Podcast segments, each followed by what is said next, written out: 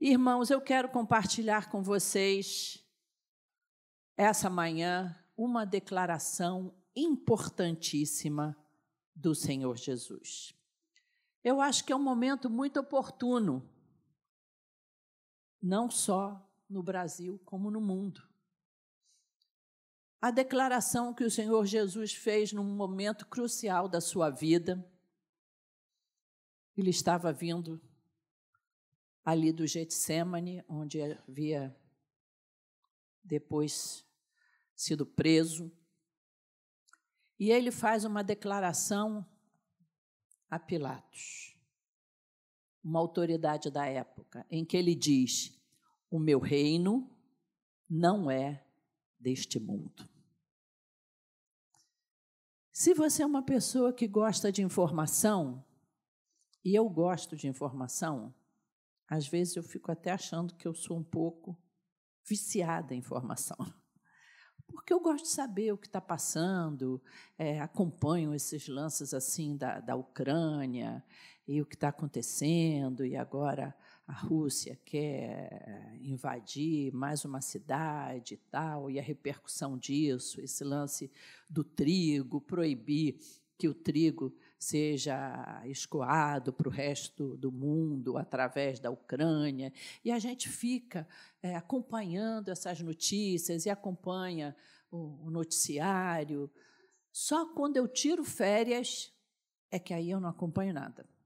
Aí raramente até WhatsApp, pouca coisa.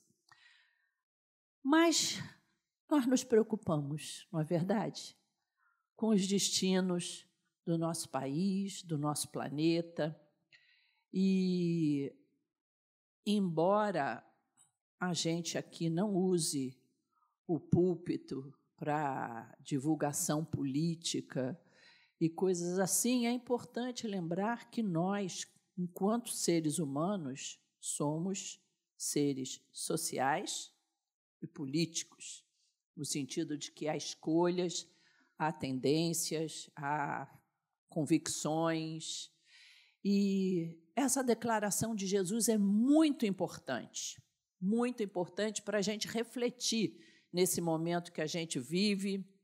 Você, como jovem, como estudante, como pessoa que está no meio de, de universitário, é, onde esses assuntos políticos estão fervilhando, onde você chega numa idade que você gosta de fazer uma opção é, filosófica e mesmo é, ideológica, é muito importante saber o que a Bíblia fala disso.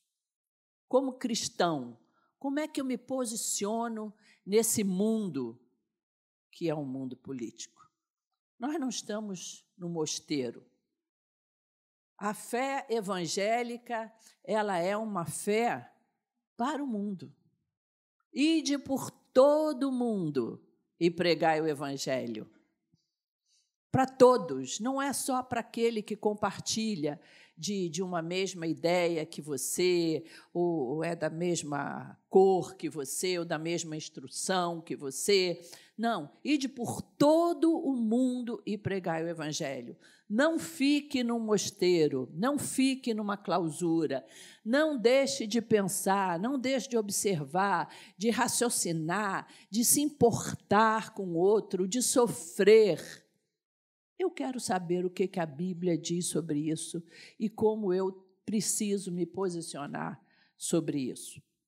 O texto, para a gente entender essa caminhada, é um pouquinho longo, mas eu acho muito necessário.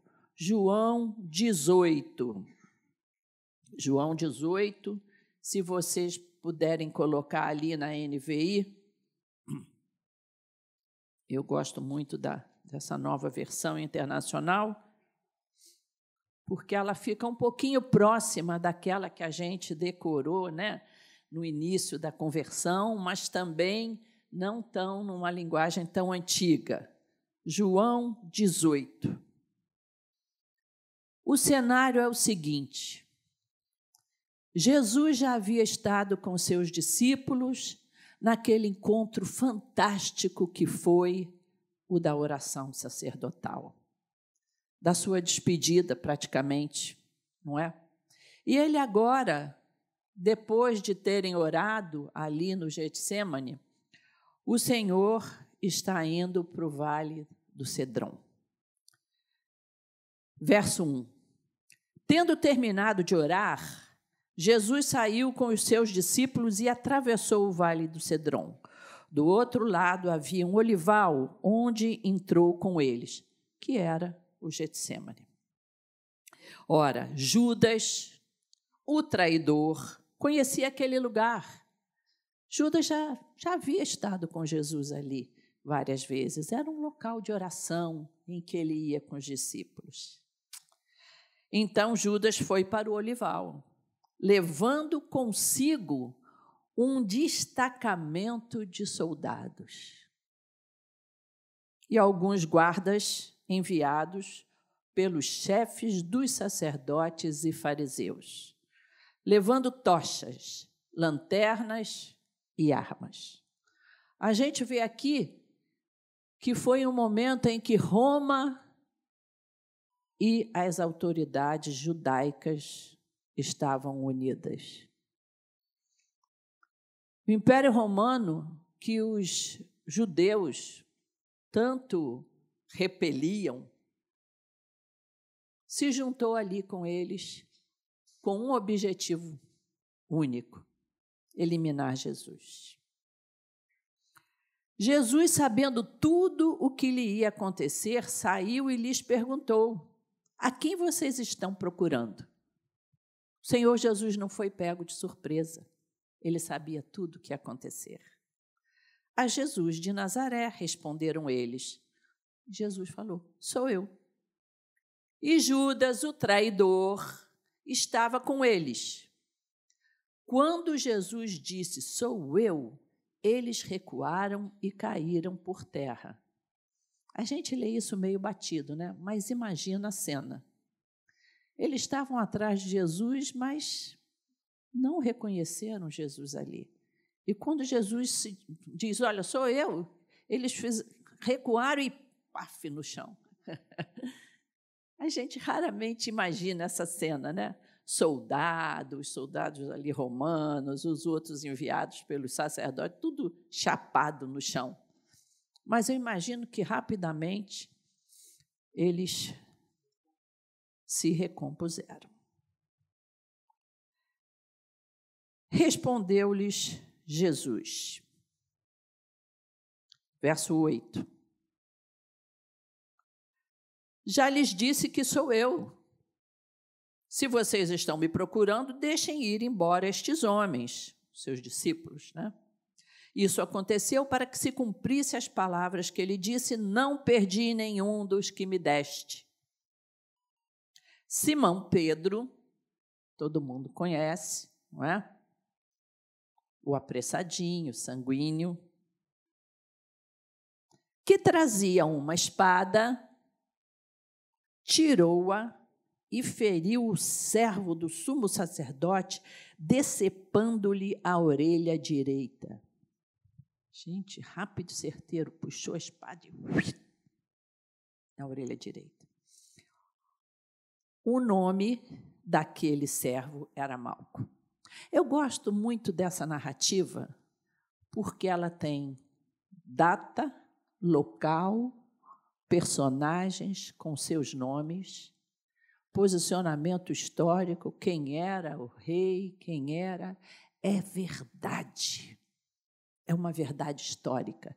Jesus é uma verdade histórica e filho de Deus. Que coisa fantástica. Jesus, porém, ordenou a Pedro: guarde a espada. Acaso não haverei de beber o cálice que o Pai me deu? Pedro estava sempre, até por amor mesmo, querendo evitar esse momento de Jesus, da cruz. Mas o Senhor ia lá e dava uma bronquinha no Pedro, né? Verso 12. Assim, o destacamento de soldados, com o seu comandante e os guardas dos judeus, prenderam a Jesus. Interessante que você vê aqui o poder da terra se juntou contra Jesus. Roma era o poder daquele momento. E o poder eclesiástico, o poder religioso, eram judeus. Se juntaram ali porque Jesus era uma ameaça. As multidões o seguiam. As pessoas o amavam. Ele era uma ameaça tanto para os sacerdotes, porque ele, ele pregava um, um novo relacionamento com Deus, não mais pela lei, mas agora pela graça, o sacerdócio universal de todos. Então, ele era uma ameaça para aquele momento ali religioso também, mas ele também era uma ameaça para o momento político, para o poder de Roma, porque o povo já estava insatisfeito com Roma. E o Senhor Jesus ali, para muitos, aparecendo como um libertador político também, também era ameaça para eles. Então, com medo de perderem o poder, esses dois grupos se juntam contra o Senhor Jesus. E Pedro tenta usar o que seria normal, o que é normal para se combater um momento daquele, de agressão, de Jesus sendo preso? Pedro simplesmente faz o que talvez eu e você fizéssemos. Estão querendo prender o nosso Jesus, sei lá. Puxa aí o que você tiver, ele no caso era uma espada, no meu Jesus ninguém toca. Mas a história não estava sendo coordenada pela política a história estava sendo coordenada pelo reino de Deus. Eu queria que você soubesse, você que pensa que a nossa história hoje está sendo coordenada por partidos políticos, por potências mundiais, eu queria que você soubesse, o reino de Deus está no controle da nossa história.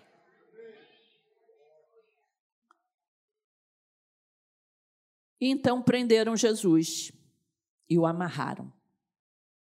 E o levaram, verso 13, e o levaram primeiramente a Anás, que era sogro de Caifás, o sumo sacerdote daquele ano. Detalhes, riqueza de detalhes aqui, vamos dizer até jornalísticos.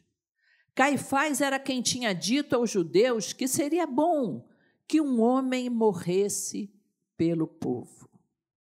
Você imagina um sacerdote que conhecia a lei de Deus, que dizia: não matarás. A tal ponto a fé tinha se corrompido, a religião tinha se corrompido, que Caifás, sacerdote, diz: escolhe aí algum. Escolhe algum. É bom que alguém morra para acalmar o povo aí.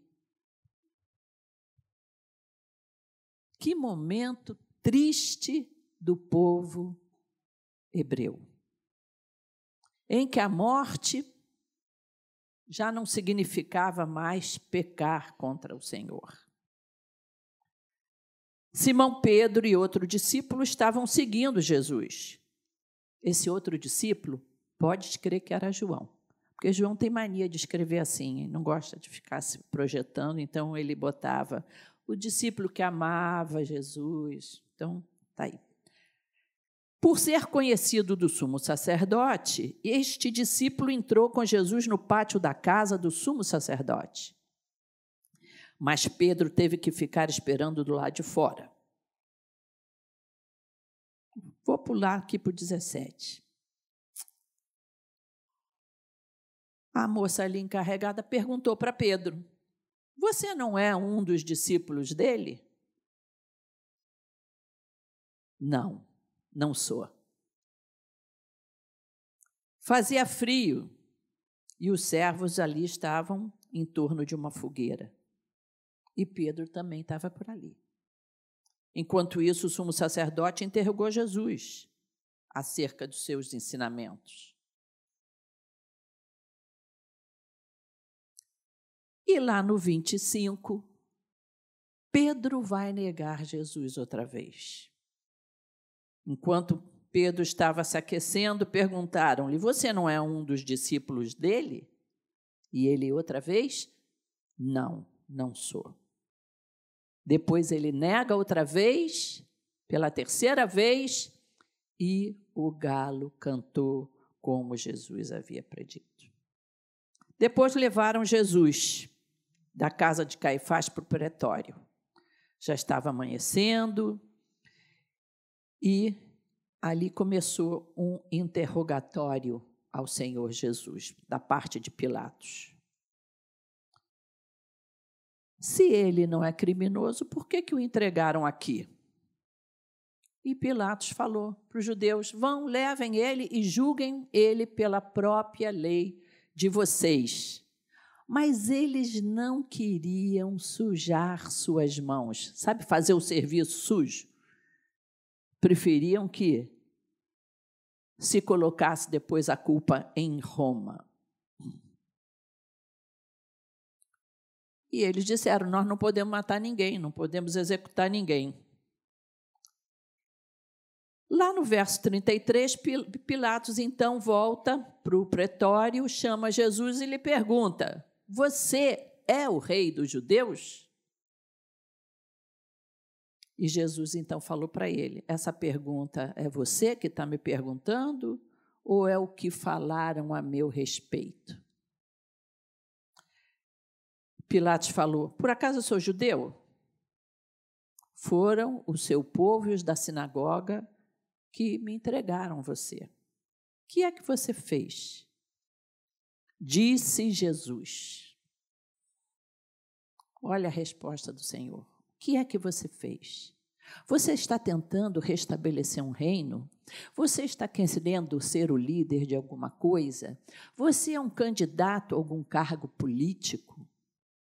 O que, que acontece que você está mexendo com a sede de poder e de liderança, tanto de Roma quanto dos hebreus. O que, que está acontecendo? O que, que você quer, Jesus? E ele diz: O meu reino não é deste mundo. E se fosse, os meus ministros tentariam impedir. Até aqui, queridos nós não entendemos o reino de Deus. Nós vivemos num mundo pé no chão. É difícil para nós entendermos o reino de Deus. A gente vive nesse mundo rodeado de preocupações, de projetos pessoais, de paixões, de soluções terrenas. Todo mundo tem uma opinião para dar, todo mundo gosta de se meter numa discussão, seja ela política, seja ela de futebol, religiosa, e as pessoas se inflamam com isso. Nós não entendemos o reino de Deus e as suas regras. Mas nesse texto, nesse texto, nessa pequena trajetória aí de Jesus, mas uma trajetória tão dramática, tão crucial, nós podemos aprender quais são os caminhos do reino de Deus na nossa vida. É um reino espiritual, é um reino que tem sua própria constituição. Essa constituição é tão peculiar que é difícil para nós entendermos, é difícil para a gente dar outra face. É difícil para você caminhar a segunda milha.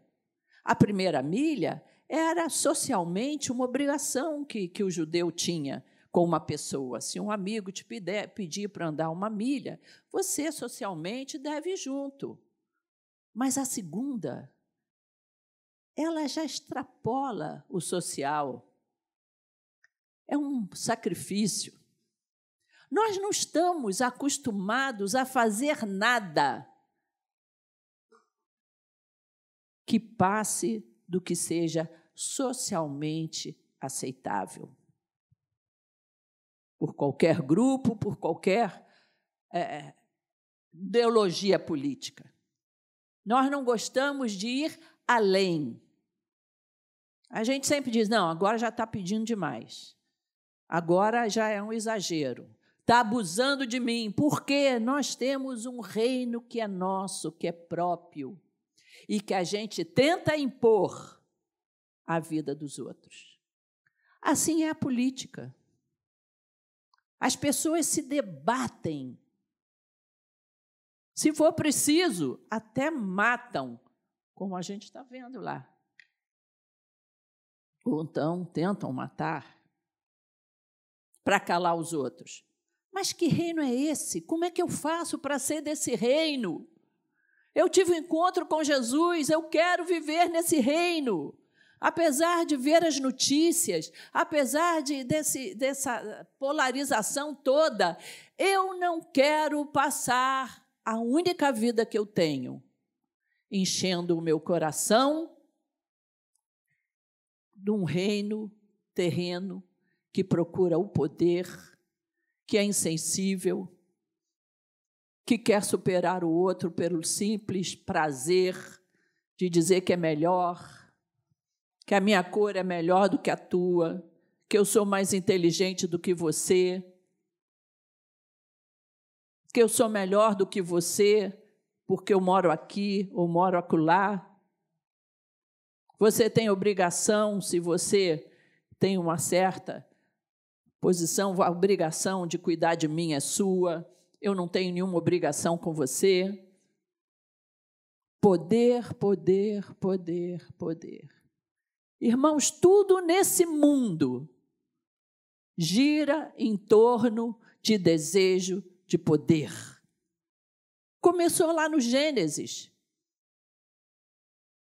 Por que, que eles desejaram o fruto da árvore do bem e do mal para terem o poder de serem como Deus. De poder decidir para onde vai, para aqui, para ali. E ali o homem, então, começa a ter essa natureza egoísta em que tudo vira busca de poder. A escravidão é o poder poder de ter o teu trabalho a custo zero, inventando uma falsa teoria de raça superior, para que eu me enriqueça e para que eu tenha poder. A própria maneira como a mulher tem sido tratada através dos séculos é poder.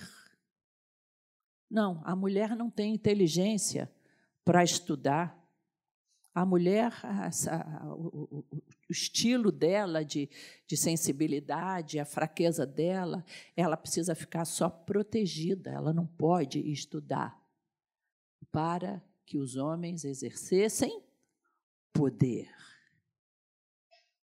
Poder. Que reino é esse de Jesus? Como é que eu faço na minha vida pessoal? A opção por esse reino, para que, mesmo estando nesse mundo, eu possa, nas minhas escolhas, fazê-las influenciadas pelo reino de Deus. Claudete, você está me falando que eu não vou, agora nas próximas eleições, eu, como estou no reino de Deus, eu não devo votar? Não, você deve votar exercer o seu direito de cidadão. Mas no seu voto, exerça primeiro a sua cidadania do reino de Deus. Nós somos peregrinos. O minha, meu, a minha casa não é este mundo. Eu estou aqui por um pouco de tempo. E desde ontem, devido ao meu aniversário, o meu tempo já diminuiu um pouco mais. Eu desafio você, jovem, principalmente você. Eu já tive 18 anos. E a minha cabecinha era muito envolvida pelos meus sentimentos, bons. eu acho que eu podia salvar o mundo. Até que eu tive um encontro com Jesus e descobri que só o reino de Deus implantado nesse mundo vai fazer ele ficar um pouquinho melhor, porque o mundo jaz no maligno. Mas eu também aprendi que de todas as coisas eu preciso defender com convicção, com paixão, que na minha vida, dos que me cercam, dos que são influenciados por mim, o reino de Deus também possa ser estabelecido. Por isso que nas minhas escolhas existe uma balança. O que as vozes desse mundo estão dizendo, e são profundamente persuasivas e inteligentes mas o que o reino de Deus quer de mim. E embora eu seja atraída pelas outras vozes, e nós somos atraídos, porque a, a, a discussão, seja ela qual for, ela bota paixão, ela, ela fala, tem bons argumentos. Não, não, não, não se iluda. Boas ou ruins, elas têm seus argumentos. Mas o que você quer fazer com a sua vida? Uma vida do reino de Deus, princípios do reino, que você possa estabelecer até como cidadão. Você não está pregando no teu trabalho, você não está pregando na rua, mas na medida em que você vive o reino de Deus no seu dia a dia, você é a pregação viva. O que, que aconteceu aqui, nessa caminhada de Jesus? Com o que, que ele se deparou? Que mostrou que ele realmente era rei. Nessa caminhada aqui, nós hoje podemos ver que esse rei, que ele era rei dos judeus, era verdade porque ele já estava exercendo a constituição do reino. No primeiro momento aqui, a gente vê, e você vai se deparar com isso na sua vida, como que Jesus lidou com a traição.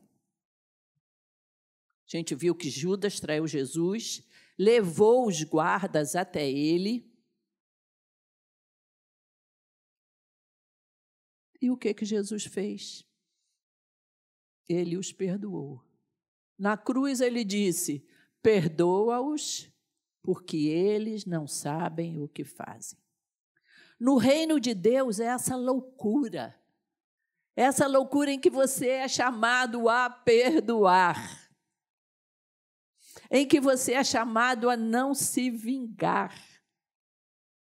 Essa é a loucura do reino de Deus em que ele desafia você a não guardar rancor no coração, a você não guardar amargura no coração, em que na oração que Jesus ensina, ele diz: perdoa as nossas dívidas, no mesmo padrão de misericórdia que eu perdoar aos meus devedores.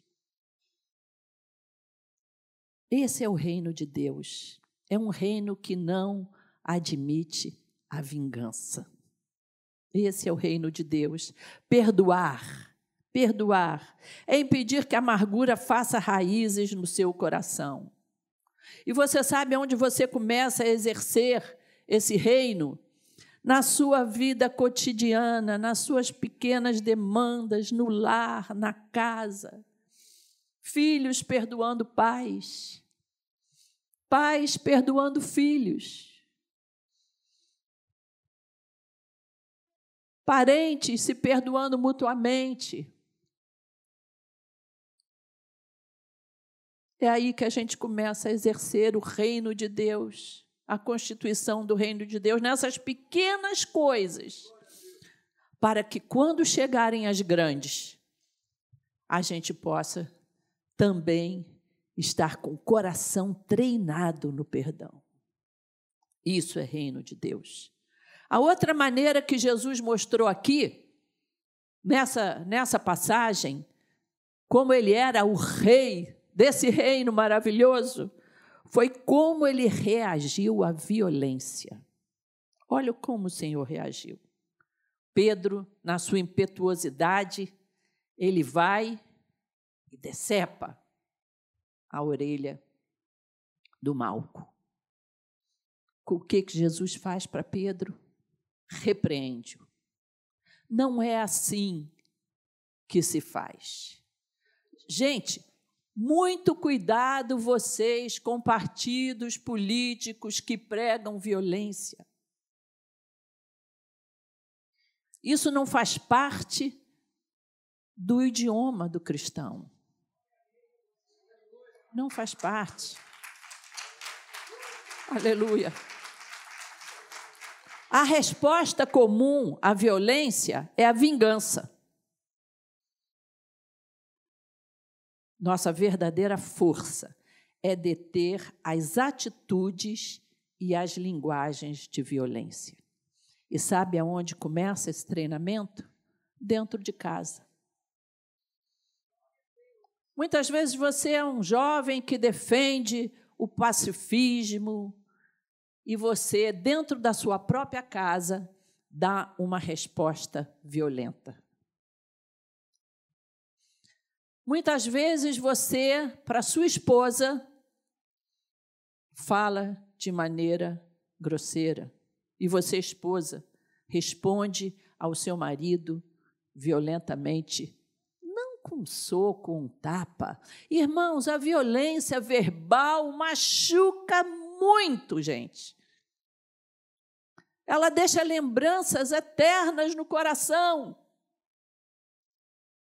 você começa a ser cidadão desse reino quando na sua própria casa você diz não à violência verbal.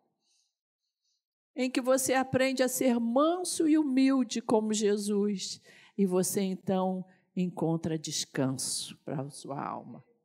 Aí a sua alma vira célula do reino. Foi assim que Jesus fez. Ele não reagiu com violência à violência. Não pareça com o mesmo que te feriu. Como foi que Jesus reagiu ao abandono? Ele foi abandonado, inclusive pelo apóstolo tão amado dele, Pedro. Jesus tinha um carinho especial por Pedro, né? A gente até brinca por causa da musiquinha de criança, né? Pedro, Tiago e João no barquinho. o barquinho tem esses três especiais.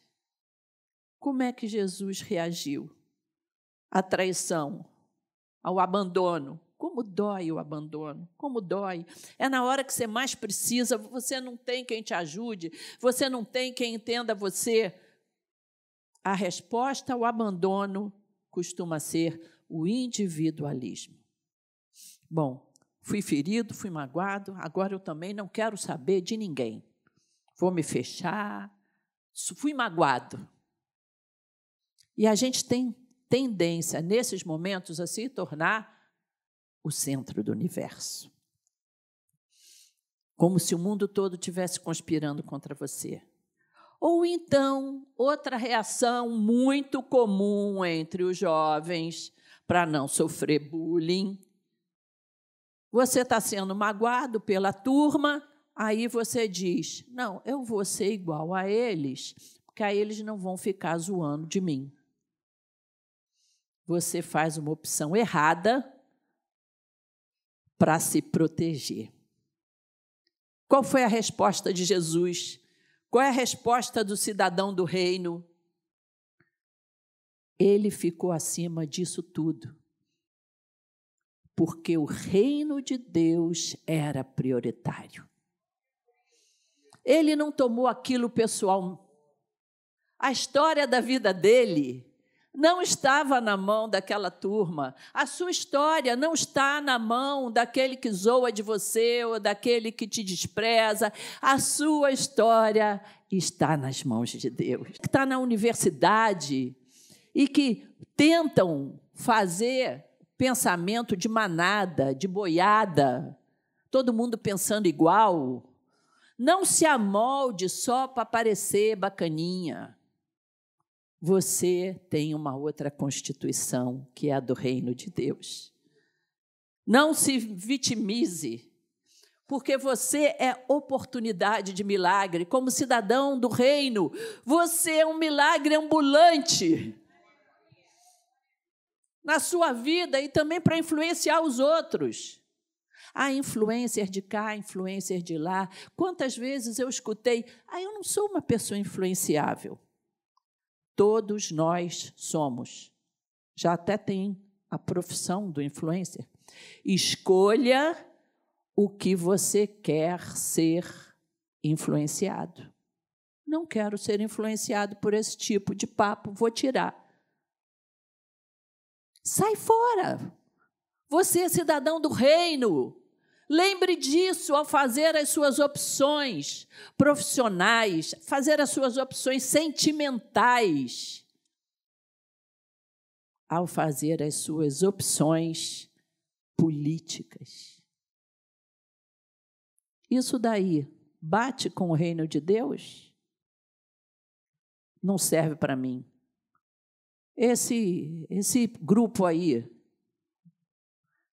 que está pedindo aí meu voto, ele valoriza o povo de Deus, valoriza os crentes, eu vou ter liberdade de ser o que eu sou?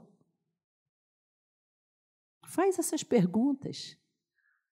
Se Jesus fosse comigo agora e eu falasse assim, Jesus, me dá aí uma cola me dá uma colinha. O que, vai ser melhor aqui? Não vai ser a solução, porque esse mundo jaz no maligno. Mas o que, que vai ser menos pior aqui? Feche questão com o reino de Deus, minha, minha gente, meus jovens. Feche, seja influente. Você não precisa ser poderoso, seja influente. Fique sabendo, você já tem um rei. Ninguém que você escolha, nenhum rei, nenhum presidente, nenhum imperador, nenhum primeiro-ministro, nenhum pode tomar conta do seu coração, dos seus pensamentos, porque você já tem um rei e o seu rei é Jesus Cristo. Amém.